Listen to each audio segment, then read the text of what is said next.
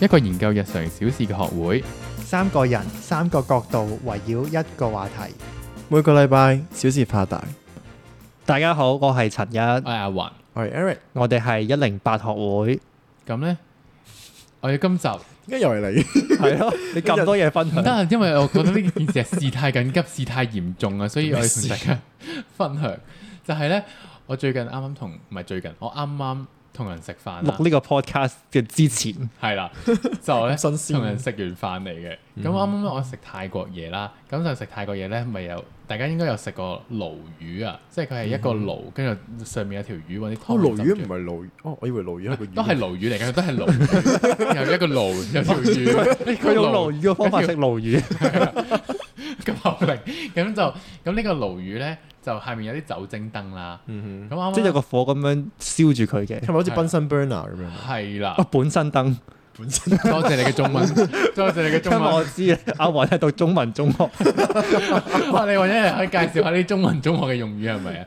咁咧，誒、佢就空埋去諗住食個魚嘅情況之下嗯咧，突然間咧 f r o 一聲喎，咁樣，跟住有個個嗰個酒精燈突然間搶火，跟住咧嗰個火咧點解你哋笑啊？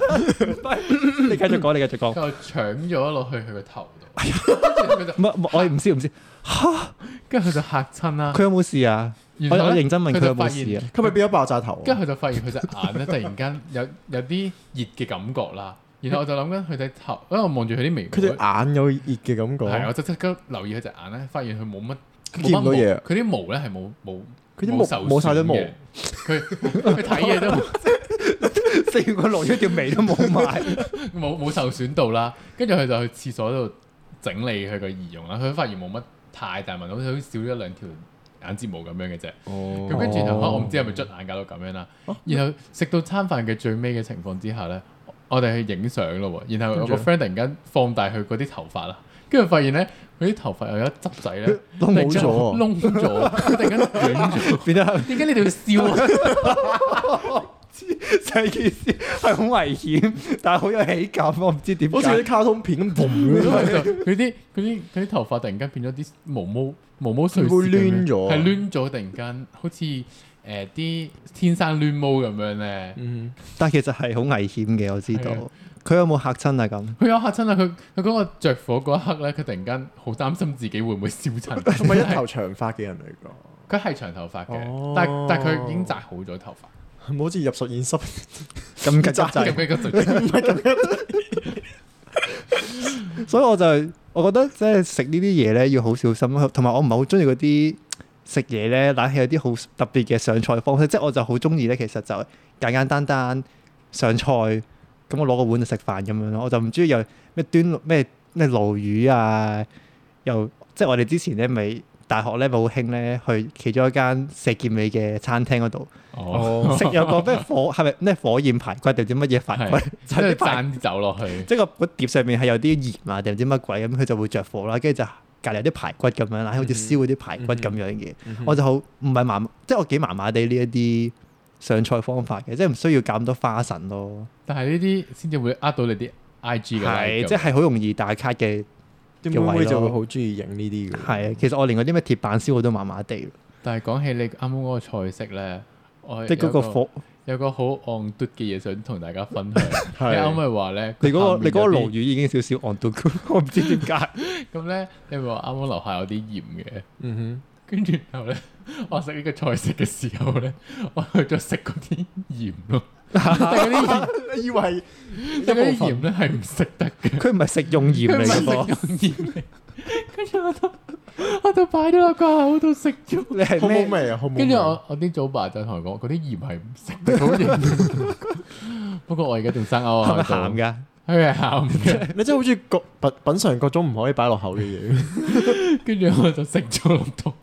我想問乜嘢驅使你食嗰啲鹽咧？冇，我就好想好奇，好咪啊但係奇你。本身知佢食唔食得嘅先。我以為佢係誒調味咯，即係我就我覺得你會將啲牛飲肉嗰啲落個鹽度，就去食 咯。你係咪食嗰啲？你就係嗰啲食嗰啲誒包裝啲防潮劑嗰啲小朋友， 係跟住入醫院。大家唔好學啦，好冇啊！ O K，我想問嗰個排骨同今日嘅話題有咩關係咧？嗯，諗下先，都係強行 relate 燒，有個火字部 嗯咁啊火箭部啦，我想問嚇夏天有火字部嘅咩？冇啊，熱咯。誒，夏天令人聯想起火啦，火就熱咯，熱就夏天。 OK O 唔 OK？中唔中意呢個 relation？三分啦，咁講夏天啦，好咁 summer 咁呢排咧，我覺得 Summertime 個天氣咧真係極度嘅炎熱啊！夏天已經默默地嚟到我哋嘅身邊。佢嚟咗而好家 佢就走噶啦，其實好想，我真係好想去就啊！你明唔明啊？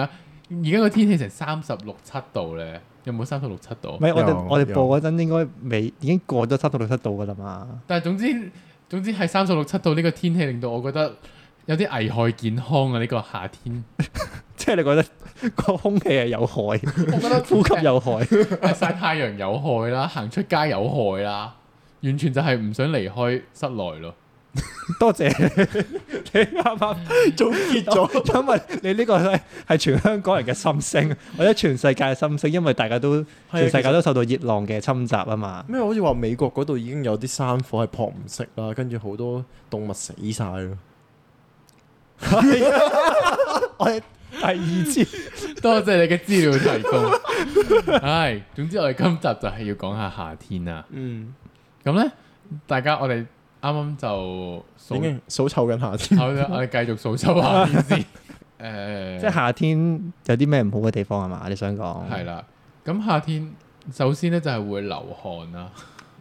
熱就流汗㗎啦，咁但係你唔覺得行兩步路已經要流汗呢件事真係好唔方便咩？我諗翻起咧，以前中學嘅時候咧，咪會即係晏晝出去放嘢放 lunch 噶嘛，跟住你翻到去房入邊咧，就會撲一個迎迎面撲來一陣好重嘅男人味。哦，我想講啊，嗰陣時有啲我啲中學同學唔係咁嗰陣時中啲同同學啲中同咧，佢哋會特登落去樓下度將嗰十五分鐘嘅小息都落去打籃嚇，球，係 啊係啊。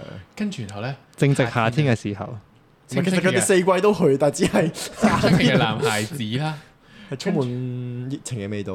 熱情嘅味道，咁就入到嚟開冷氣啦，極度臭嘅熱情嘅味 道，令係，啊到我覺得 真係太青春啦間房，好同埋臭啊！因為我哋學校呢個班房有三，每間班房有三部冷氣咁樣啦。咁佢就好似輪流沖涼咁樣咧，就會每三個男仔就會去排隊去逐個喺個風後位嗰度吹咯。咁所以我哋喺啲下游嘅位置嘅同學就會 係咁聞到佢哋傳咗出嚟嘅味。咁但但係熱就會流汗㗎啦。其實我有時覺得呢啲係感受季節嘅一啲嘅方法你咯咁聞人哋汗臭味啊係一 個但係個問題係你好尷尬，你行到去室，即係你去翻戶內嘅空間嘅情況之下咧，你嗰陣汗味，你覺得自己好唔唔舒服係啦其實有時候你自己聞到自己陣汗味都會覺得好尷尬咯。你擔心隔離嗰個人會唔會聞到咯，係啊，係啊。同埋如果你隔離嗰個人臭啦，你又唔會好意思會話俾佢聽，我聞到呢陣臭味啊咁樣，你會唔會？你真係唔會講嘅。我唔會，除非嗰個好熟可唔咯可以，示範如何有禮貌地表示你好臭？ 誒，你好熱喎。你好啊！你個人好燥熱喎咁樣。汗，可能以為以為你讚緊佢，好 hot 啊，係熱啊。冇啊，我就係覺得誒，跟住呢個情況之下咧，你永遠就係得啲好清爽嘅 look 可以揀啊啦，你唔可以着啲好靚嘅衫。即係冇 layers 噶啦，出出街已經。即係我着件恤衫已經會流汗流到透晒咁樣，其實真係好攰。你冇冇理由你又你又帶件新嘅衫出去換噶嘛？我哦所以我而家咧翻工咧，即係我係翻啲 office 工噶嘛。Suppose 男仔係要着恤衫西褲噶嘛，嗯，但我見到我所有嘅男同事，即係包括我自己在內，都放棄咗呢樣嘢，全部都係 T 恤、波鞋咁樣翻工就算啦。 好彩你間公司可以誒多咗係啊呢個規矩。係咯，唔係我真係唔知點樣捱過今個夏天咯，仲要喂有排三十幾度，即係唔知點樣翻工咯。如果着恤衫嘅話，好慶幸我份工係喺室內我真係覺得戶戶外工作嘅朋友真係要 好佩服佢哋啊！係其實好辛苦。嗱，講起啱啱誒著衫一定要着到清爽啦，嗯，跟住然後咧，你永遠都係着啲短袖衫啊、短袖褲咁樣啦我，想問而家咩叫仲短袖興唔興熱 誒褲？短褲、而家仲興唔興熱褲呢樣熱嘢？褲， 嗯，係咪嗰啲露咗個誒半個大髀，唔係半個屁股，同埋露咗個誒、呃、褲袋嗰啲啊，哦嗰啲咁咧，你永遠就係咧，你我啲肉肉地嘅小朋友咧，就會覺得好尷尬咯，永遠就係會哦 show 晒啲肉出嚟俾人睇。你係咪就同係埋嗰喺個條小街朋度友咧，有啲誒、嗯身材，雖然我唔應該咁樣話人哋嘅，咁大家就會好解放啦，啲啲肉就會露得好多嘅。但有時可能係 eye candy 嚟嘅噃，唔係咯，露要露得多係係即即係我哋而家唔係要 sexual 啦，唔係 sexual 啦，嗰啲我哋唔係要有個猥褻嘅眼光去望一啲嗯着得好暴露嘅人，但係有時候即係有啲人着得清爽啲都會眼前一亮咁。係啊，但我就好尷尬啦，因為我個人就係好好好唔想去顯露我啲肉俾人睇嘅，所以我就覺得永遠就係、一係我就着長袖衫啲，咁但係就會好熱啦。但係着短袖衫就因為個人比較肥啦，唔想俾人望住啦，跟住我就 會已經暴露咗你肥個事係我 啊就係一個肥仔。即係你覺得夏天如果你着啲清爽啲嘅衫係一個壓力，因為你要你個身材會表露無遺。係啦，你就好驚，你好驚大汗揼咁咪細俾一汗。個動力你去減肥咯。你冇聽過啲人春天就要開始減肥咩？即係咪迎接夏天大家都要除衫啊嘛？係啊，所以而家咪食少咗少少嘢咯，少少咯。但係夏天已經就走。係啊，跟住就會變冬你天準備咯。緊下一個夏 天。但夏天咧，你個你個胃口會差啲嘅，多數你去夏天味就你會冇懶，你冇乜都啊懶。 跟住你就會開始瘦啦，跟住又瘦完之後咧，咁你冬天就會着衫好靚，但係其實又唔會嘅喎，因為你唔嗰啲知你啲你啲咩道理？但係冬天咧你就好中意食嘢啦，跟住夏天就會肥。你唔好將你啲個人嘅陋習全部都怪怪咗落夏天嗰度。咁 Eric 有冇呢個着衫嘅煩惱？夏天方面嘅話， 夏天嚟到嘅話，其實如果你係一個身材比較好啲嘅男或女嘅話，你覺得你就會係自己係咪身材好嘅 人呢？你做咩想好好個人喎，而家 你好乜似設個陷阱俾我？我都仲有好多嘅進步空間你嘅係咪一個自信嘅人啦？唔係，即係 你但係我承認咧，其實你講到呢個夏天着即係衣料多定少嘅問題，其實好取決於你本身對自己身材嘅自信心咯。因為好似我覺得，譬如話我可能對比以前嘅我啦，我嘅身材好咗啲嘅時候，我就會願意啲去着啲比較展露身材嘅衫咯。即係我唔係話想去點樣展現自己啦，但係係會覺得啊好似符合翻呢個季節應該要做嘅嘢咯。去升華少少呢個角度，就係呢個呢個呢個你介意其他人嘅諗法，其實你係好着緊其他人點樣睇自己嘅個人身材。咁但係好老實講，你講到夏天，你得一個諗到可能就已經係沙灘啊、泳衣啊，即係呢啲係好直接嘅聯想，你係好難避免嘅喎。係啊，就係我唔想，我想逃避別人嘅目光，所以我就想逃避夏天啊。但我覺得其實唔需要咁 care 人哋點樣睇，即係我覺得點都係一啲即係逼你，唔係逼你，即係鼓勵你去管理好自己身材同埋係啊健康嘅方法。但係其實我覺得高矮肥瘦其實都可以有自信啲咁樣着衫咯，嗯哼嗯唔哼一定要操到好 fit 咁樣先話我要着背心啊短褲咁樣咯。你着得舒服，其實就已經係一個自信嘅表現咯。都係嘅，即係人哋哇，好好我勵哋咪志要啊！突講然之間啲因為講，自信所以美麗嗰 啲，使我自卑都放低。 O K，即係一切都取決於自己啊！呢啲咁樣嘅説話，正所謂夏天帶來美腿啊嘛。咁其實有呢句俗語嘅出現，咁就代表有存在嘅意義咯。轉咗 即係點啊？即係你覺得？夏天會俾到多啲美腿俾你望嘅，你個前提都係佢要美咯。但我政我治係不，正確啊！你咁樣，但係我係我係道德高地啲咯，即係大家都要有自信咁樣着衫咯，唔同埋係淨係美啊我腿咯，周圍喺度望人啲美腿，係咯。你諗邊只美？呢嗰只唔美咁樣壞啊！好啦，我錯啦。總之大家要對自己有信心啦。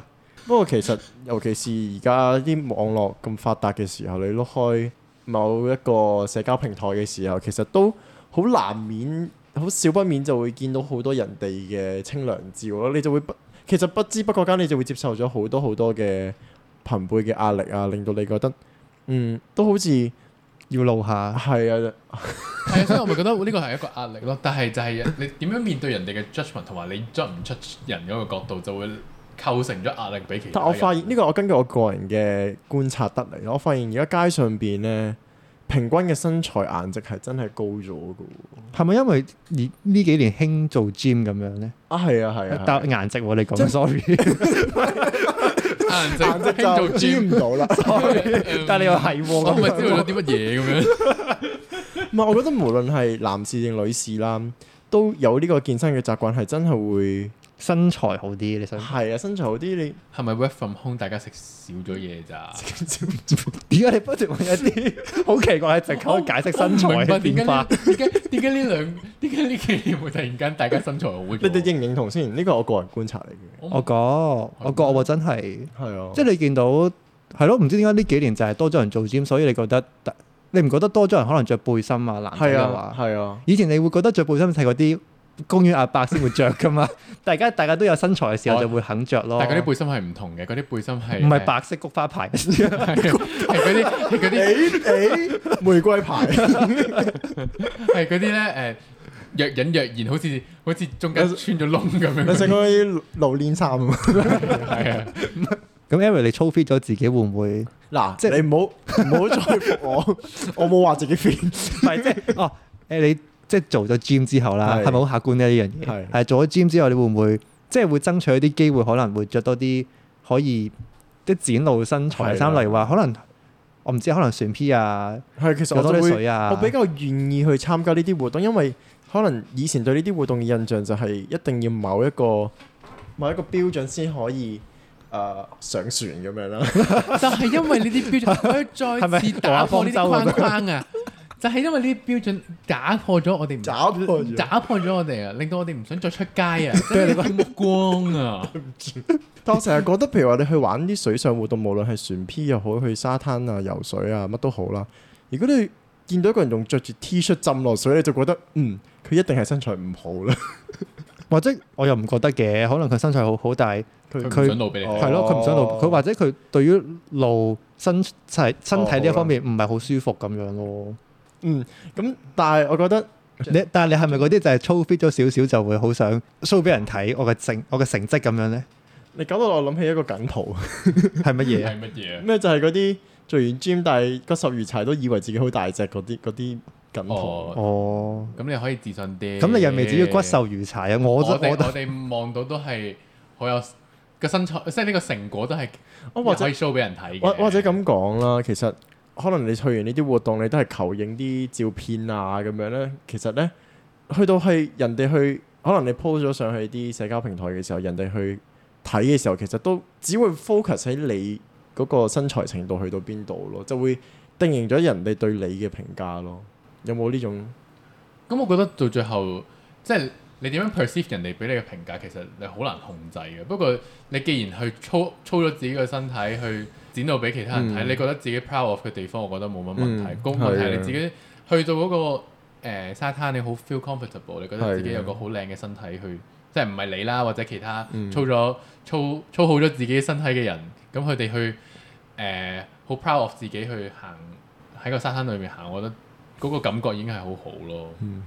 即係總之夏天就係提供咗好多呢啲提升自即係俾俾自己去表露身材嘅地係啦方，即係唔某係程個度上舞台嚟嘅。其實某程度上就我都覺得係同你嘅自尊係即係對你嘅自尊有好處嘅，即嗯係人總要揾啲地方去稱讚自己噶 嘛。咁你可能身材嗰方面就係夏天會係一個好多機會嘅一個一個季節咯。嗯，但我對於我呢啲肥仔嚟講，就係好大壓力嘅季節 咯。不過呢，講起夏天，我哋我哋講咗好耐夏天，唔使講。對抗夏天嘅方法就係做 咩要對點解呢個對抗佢 好啊嗯憎？佢啊！對抗夏天嘅方法，我要嗯，繼續使用，係就係開冷氣啦。你唔覺得開冷氣係一個好？你會引起罵戰咯，你係啊講人。林超英第一個 comment 我哋嘅，我唔理我，我雖然個人好佩服林超英嘅勇氣，但係我就冇呢個動力去成為林超英嘅信 徒。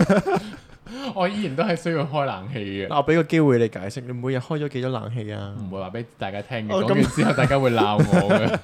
但我同你係又唔係相反嘅，哦我又未至於去到林超英嗰個咁環保嘅地步啦，即係我都會忍唔住開冷氣嘅，但係可能有時瞓覺我會，即係大部分日子我瞓覺都係唔開冷氣啊，或者可能去到正午之後先會開冷氣咯。好佩 服我見你，到阿雲擰晒頭，我好佩服你。你係咪因為肥仔底所以怕熱 我 咧？正想講呢樣嘢嗱 j u d g m e n t a l 但係我覺得唔係，我開冷氣嘅幅度咧係比較長啲嘅，咁屋企交嘅電費都比較多啲嘅，唔好意思地球。不過，但係但係我但係我個人係一個比較難瞓得着嘅人嚟嘅，嗯，即係如果個天氣已經本身好熱咧，我係真係好難入睡。即係我試過真係嘗試唔開冷氣、無冷氣日咁樣去瞓覺咧，我係真係成晚都失眠啊咯。嗯，跟住然後咧，夏天又會有蚊啦，咁啲蚊就會喺你隻耳邊度飛過，就會嗡嗡聲。你本身已經瞓咗覺，跟住然後又冇啦，嗡咁你又醒咗，成件事心情就係唔好。但係我要但係隨住冷氣，我要繼續講，但係隨住 冷氣，我要 defend 我自己。跟住然後你隨住冷氣嘅開啟，跟住然後你就可以有一個好好嘅睡眠。第二日就可以精神充沛咁但我樣要去迎接新嘅一天。我要反駁咯，即係咧，其實咧嗱，第二我要講反駁第二點先，即係你個蚊嘅問題。其實即係我唔有啲人可能住個環境真係好差啦，咁但係誒、呃我覺得好多時候蚊患都可以避免啦，咁你就已經冇呢個藉口啦。即係開蚊香咁樣。係即係清下積水啊嗰啲咁嘅嘢咪得咯。 咁同埋我唔知喎，其實你瞓覺嗰陣，你揾個風扇射住自己濕涼噶啦。即係你射死自己嘅話，一定係涼噶噃。有時候即係即係七月尾咩？七月尾咧咪有幾日係三十六度咁樣嘅，即係夜晚都好似三十一二度咁樣噶嘛。嗯我就真係攞個風扇射死自己咁。我有時瞓瞓下要冚被咯，我想講。但係我好奇一問啦，其實真係好佩服你 㗎！ 你咪發汗， 你發汗啊嘛？吹到發燒嘛？你以為？唔你係咪本身發緊燒係因為我 唔係咯， 同我埋真。係好佩服你嘅，但係我真係自問冇呢個能力去。但我唔係鼓勵嗰啲好極端嗰啲，真係話身體頂唔順都唔開冷氣嗰啊啲。我覺得其實因為你熱其實係有機會即正常嘅身體係反應啊嘛。係啊，同埋有機會對你身體有害噶嘛。我覺得有需要其實係要開咗咯，不理係咪環保嘅問題咯。因為你你條命、你嘅健康其實另仲加要一層過之後嘅環保嘅發展咯。係，我好奇一問啦，其實你盡量減少開冷氣嘅原因係因為你係一個環保人士啊，定係點樣？誒、一半半咯，咁我都唔想我屋企俾咁多電費噶嘛。啊即係慳錢嘅角度，我以為你會帶出啲咩綠色啊、和平啊唔係我概念環保，我覺得仲環保嘅概念，我覺得我嘅理念就係盡做咯。咁你覺得夏天夜晚可以唔開冷氣咪唔開冷氣咯？你要嗰陣咪要開咯。我嘅諗法係咁樣咯。喺冷冷氣呢一方面阿雲係咪想反駁？誒冇啊！你呢咁道德高地嘅係冇得反駁冇嘅。得反駁，我係一個衰人。唔係，我已經盡量去減少自己或者可能你成屋開一個咯，得唔得啊？做唔做到呢樣嘢？開一個，唔即係吹到去大家嘅房入邊。係我會嘅，即係我我屋企平時如果日頭嘅話就係開廳個冷氣，咁就打即係用會用啲再加個風扇去吹散啲係風吹散佢嘅，呢啲有做嘅，哦即係盡量減少用電嗰個水平嘅。但係真係完全同冷，即係呢個天氣同冷氣切割咧，我真係自問冇呢個能力。但係你有冇睇過啲咩慳冷咩慳電秘訣啊？咩要製造對流風啊？ 又話唔知咩我哋要誒將個冷氣個温度較高啲，但係不斷開風扇啊嗰啲方咪法。有，我即係我有開風扇去令到嗰個冷氣用得 efficient 啲嘅，呢啲都有做嘅。咁但係就係、但係點都唔可以同冷氣切割 咯。冷氣太完美啦嘛。係冷氣真係每日踏入一個冷氣嘅地方，你就覺得哇係新嘅世界啊！我承認 喺街， All new world 我承認喺街度行嘅時候咧，行入去一個有冷氣嘅商場啦，你 feel 到好似自己 HB 值突然間嘟嘟嘟嘟嘟嘟嘟即係即使啲環保人士要鬧我開冷氣都好，我都覺得唉你哋鬧我啦。啲有時候咧，細細個咧就會好期待啊，都唔係有時候，不斷都會期待打風噶啦，細細個。以前就會係咁抱住部電視，睇下佢幾時會懸掛呢個八八號信號。我嗰陣時中學已經培養咗一個睇天氣路線圖啊，估嗰日會唔會打風嗰一樣嘢。哦你就係天文 學家會唔會做。嗰啲係啊，我就好似嗰啲物理學家咁樣喺度計算，聽日會唔會誒、呃要默書，聽日温唔温書留唔 留喺屋企。咁請問你嘅命中率有幾高啊咧？誒命中率誒隨住年紀嘅即係經多經驗值多與少咧，我係啊，聽日肯定會打風，聽日誒肯定翻咗學啦，唔得啦，要要温定書先啊啦。但係有啲颱風係會急轉彎嘅喎，突然間一個一轉跟住就轉一個走咗 X 字力場咁樣就 會誒咁、如果估唔到，咁咪請假咯，咁可以病咗嘅。你係咪嗰啲好期待打風嗰啲？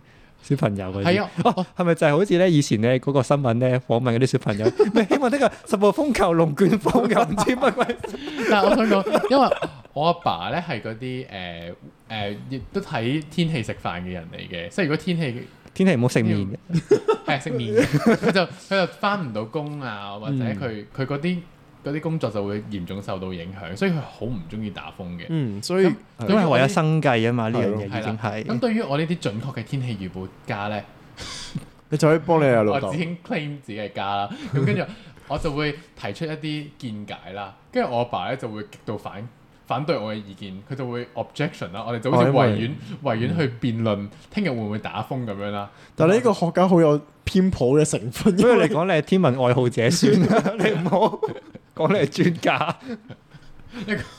跟住我我哋同佢就會鬧交咯，真係會。咗聽日會唔會即係好 似為咗一個唔準確嘅預言喺度鬧 交。係啊？跟住佢就會覺得我好似好唔尊重佢份工，覺得希望聽日要打風，好開心佢。係咪覺得你唱衰個風嘅啫？佢就會最終就你啦，打風啦咁樣。咁所以其實呢樣都證實咗我哋人大咗之後啦，我哋唔再係學生嘅身份之後， 颱風好似變得唔係一件咁好嘅 事情。吓唔係㗎，我哋而家都係中意打風點㗎解。喎？因為打風誒可以唔使翻工，但係你要啊，你可以唔使翻工。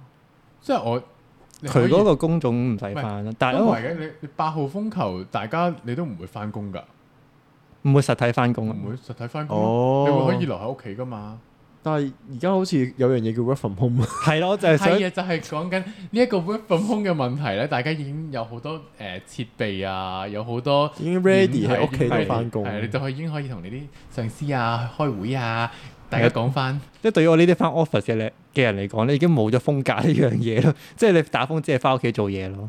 係啊，大家已經冇咗風假啦。其實因為今年呃小弟先真係投身投身職場咁樣啦。咁其實 咁啱我翻工嘅時候就撞正咗打風嘅。啊，咁因為我我就係、我嗰陣時係唔知道原來打風嘅時候咧，啲大眾運輸工具係會停嘅。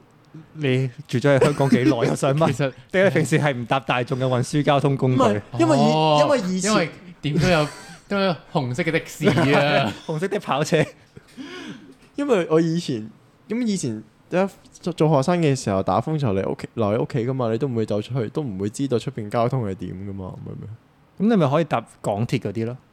唔係，我嗰陣時就係、因為嗰陣時我翻工係要搭，本身諗住搭小巴嘅，咁、嗯我就喺原地承受住呢個風雨，我默默咁等待個小巴嘅來臨嘅你時係候。咪覺得自己好可憐？啊我嗰刻就咁諗，撐住把小傘，點解翻去公工咁辛苦？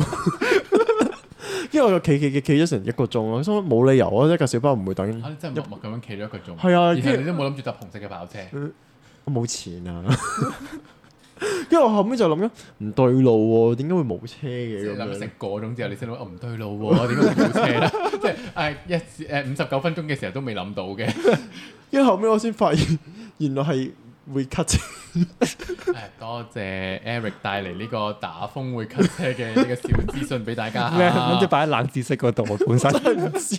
原來打風係會停係會冇巴士同小巴， 不過我都不過都欣賞 Eric 係一份打風都要翻工嘅一份工嚟嘅，真係好偉大。即係我哋打風都仲有好多唔同嘅唔同嘅工種要繼續工作啊，support 緊我哋香港嘅發展啊 respect。 ，respect。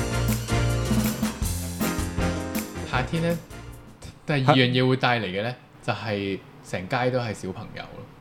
成個個小小係咪盂蘭節啊？今年就今年個暑假就誒、呃我哋比較特別一特別啊啲。特別一啲就冇放得咁早啦。即係唔係一個完整嘅暑假？嗯但係之前嘅暑假咧，你你 feel 到邊就係誒啲我學諗生會放假，成傾巢而出啊成街傾巢而出咁樣，全部都係小朋友。 嗰個畫面好搞笑，成班米二嘅 人喺條街度逼住行，即係好多小矮人咁樣行嚟行去。即係你明唔明？誒、即係我大學嘅時候，我啲我啲暑假早啲放㗎嘛，係跟住然後成條街係好清靜嘅，即係突然間唔知點解湧現咗都係小 朋友，湧現咗小朋友出嚟，即係唱個 K 啊！突然間爆晒係啊！跟住成班 成班中學生咁樣就同我哋喺度 爭位唱 K，跟住我哋就會覺得好不爽。其實佢哋放暑假係開心係咯嘅，人哋讀書好辛苦㗎。冇啊，就係成街都係小朋 友。呢個咩分享嚟㗎？嗯以前所以其實都好中意夏天嘅，因為佢就代表咗暑假嘅來臨咯。哦，即係你而家撇開翻呢個社會人士嘅角係啊度去因為睇回歸翻我嘅學生嘅身份，冇錯啦，冇錯啦。嗰時就會覺得夏天嘅嚟臨就代表我哋終於可以放假，可以同朋友一齊去玩啊，出去玩。 以前就會你覺會得種你好開會心。種諗，你會聯想到熱咧就係代表放假，係啊就係諗到誒同朋友一齊係啊係啊係啊係啊係啊係啊嘅。我會諗翻起嗰陣時咧，會同喺啲朋友屋企度嘆住冷氣啊，喺度打機 啊，原來你由小細個開始就已經 一個地球破壞者。咁你細細個會唔會參加嗰啲咩暑期活動嗰啲咧？會課外啊活動嗰啲，會啊，就係就同啊誒啲 friend 去參加，我嗰陣時都好好密嘅喎，即係星期一至五咁樣啦，我每日都會學唔同嘅新。即係星期一畫畫，星期二星期就游水學，水跆拳 道，第星期三就係游水咁樣，哇！好唔怪多得姿咁多多才彩啊！藝可以展現俾親戚睇。 係啊，朗誦咯， 係啊。我淨係中意 hippopotamus。我哦我想講，我細細個試過暑假嗰陣上過呢個瑜伽班咯。嚇小學生喎我有個小小學嘅身份上瑜伽班喎。你拉到啲乜嘢出嚟？冇啊，佢跟住佢就唔係拉筋啦，佢係上嗰啲好低能嗰啲，唔係即係佢做啲唔係好低能，即係做啲比較簡單啲嘅動作，即係可能金雞獨立啊，咁繼續啊，個名好唔得。跟住有咩咩大咩大休息啊嗰啲咁嘅， 哦，有食大休息就係有大時 咪就字瞓瞓低。低， 就係大字型瞓喺度。我每日都練緊瑜伽喎。 所以以前嘅暑假活動即係都好多姿多彩嘅，係同我埋每參加年嘅就暑假都會有 O Cam 咯，哦，即係你再跳翻去做咩跳一跳？啊係 咯，我哋唔係咁本身你學生時期會做嘅嘢啦。跟住我記得嗰陣時咧，誒你大熱天時啦，就會喺呢個 City Hunt City Hunt，你就會喺條街嗰度跑步，去尋找唔同嘅地點啦。跟住然後咧，永遠都會有一兩個人喺大汗度喊啦。其實每個人都會大汗到喊啦。跟住然後咧，你就會見到佢件衫啦啊大汗到喊。唔係啊，好大汗。好 sweaty 啊，哦 我心諗做即咩係好多汗！啊，跟住然後咧，你去翻嗰啲冷氣地方嘅情況之下咧，啲汗咧會結晶啦，變咗鹽。見咗鹽係啦啊，你就會係啊見到一層白色嘅，即係如果你嗰件 O K 嘅 T 恤係比較深色啲咧，就會好明顯咯。係啊你會一層一層白色嘅地方。 你唔好再拎嚟食啦啲鹽。我冇食啊， 好核突啊！嗰啲鹽你明唔明啊？已 經咪又就係食臭啦，鹽啦啊又熱啦，跟住然後咧成身又係黐入落黐入落咁樣。但係而家大家都畢咗業，係啊暑假對你嚟講已經係係添，暑假對你嚟講已經係冇意義㗎啦。係一個負擔。負擔咩？就因為成家都係小朋友 啊，成家有小朋友啦，着衫又着衫又要顧顧忌忌啦，又熱啦，又又大汗啦。唯一嘅享受就係你匿喺誒有冷氣嘅地方咯。 我就 restrict 咗喺啲有冷氣嘅地方，我離開唔到啊。我哋嘅節目會唔會俾人鬧？ 你係咁喺度鼓吹人哋？但係我想問，如果你夏天我哋咧，我哋我哋 我一陣一去我環保人士係嚟啊㗎我嘛收，幾開冷氣呢樣嘢？啊對唔住，我同同環保人士講翻聲唔好意思，我會盡量即係減少自己涼冷氣嘅時間。即係我即係其實言下之意係咪阿雲夏天係主要多都係室內活動咧？係啊，我係會離開唔到誒有冷氣嘅地方啦，就會去商場度休息啦， 去留喺屋企度休息啦。 我覺得聽完成集啦，其實你完全對夏天係誤會咗。其實佢佢 本人係無害嘅，你係咁樣去 accuse 佢咯。因為夏天都有好多室外嘅活動可以玩啦。係啊，係根本係你個人嘅習慣嘅問題，所以令到你好討厭佢。啊係啊，因為我個人又唔中意啲戶外活動，即係唔中意游水咁樣，咁所以但 Eric 係比較用中意呢啲戶外活動咧。其實我都係今年先比較發現到夏天嘅美好。可能以前嘅我都同阿阿雲一樣係比較室內一一啲嘅。 即係你以前對夏天都有誤解，係係因為你今年有特登操開你 嘅 body 啫。又拍出嚟呢度。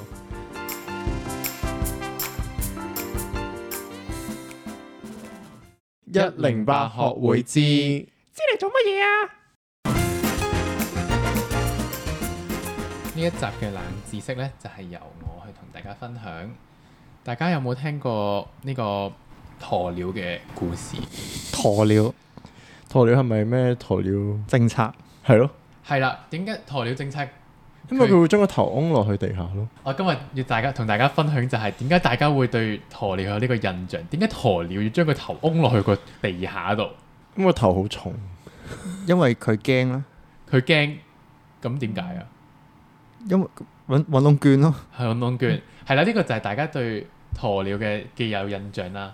但係其實鴕鳥點解會埋個頭落我地成下日呢？覺得你嗰個地咧好硬咧，石屎地咁樣 中中咗個頭落地下，嗰個係嗰個係沙地嚟嘅，應該唔會好。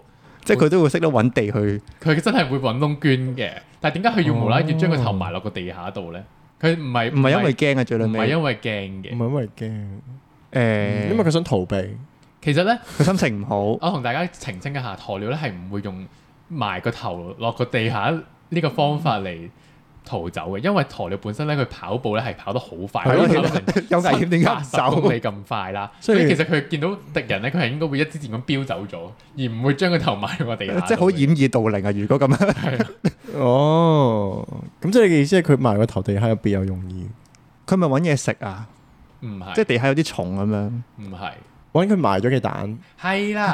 Yes，咁咧，其實因為鴕鳥咧，本身雄性嘅鴕鳥咧，會會埋一個窿，開一個窿俾係個嘛雌鳥去開一個窿，去俾雌鳥咧懷佢隻蛋入去嘅。大家有聽過鴕鳥埋佢隻蛋入去咩？埋嗰 隻蛋埋啊隻嘛，蛋入去啊？哦咁你聽鴕鳥鴕鳥咁大隻蛋咧，其實佢就需要將個頭不斷咁轉轉轉轉轉轉。 哦，即係係個男嘅就會轉窿，個女就會抌啲蛋落去。係啊，女就會孵化，哦唔係即係就會屙隻蛋落去。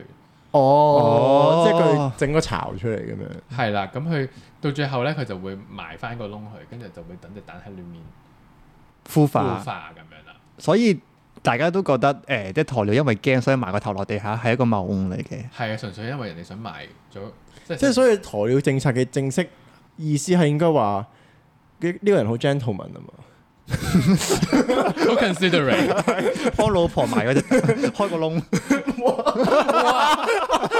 黃色啊，黃 色啊，黃色啊 Warning 啊係啦，哦，咁大家就唔好誤解鴕鳥係一個以後懦夫，即係以後啲女人可以，sorry，啲女士們就可以稱讚男士啦、啊，你好鴕鳥啊咁 樣。係一個好嘅鴕鳥，即係如果換翻人類就可能係啲男人幫佢買 M 巾 啊，嗰啲因為太貼嘅行為啦。喺度睇定個行為。係啦，就係咁啦，我哋咁，我哋要稱讚下阿雲，你係一個好好嘅鴕鳥啊！多謝。我會稱讚佢係一個好好嘅人咯。好啦，咁我哋今集就差唔多啦。咁如果大家有興趣 follow 翻我哋一零八學會嘅話咧，可以 follow 我哋嘅 IG 啦，SOC Underscore 啊一零八 係啦，好，同我哋一齊傾下偈啦。好啦，我哋下集再見，拜拜，拜拜。拜拜。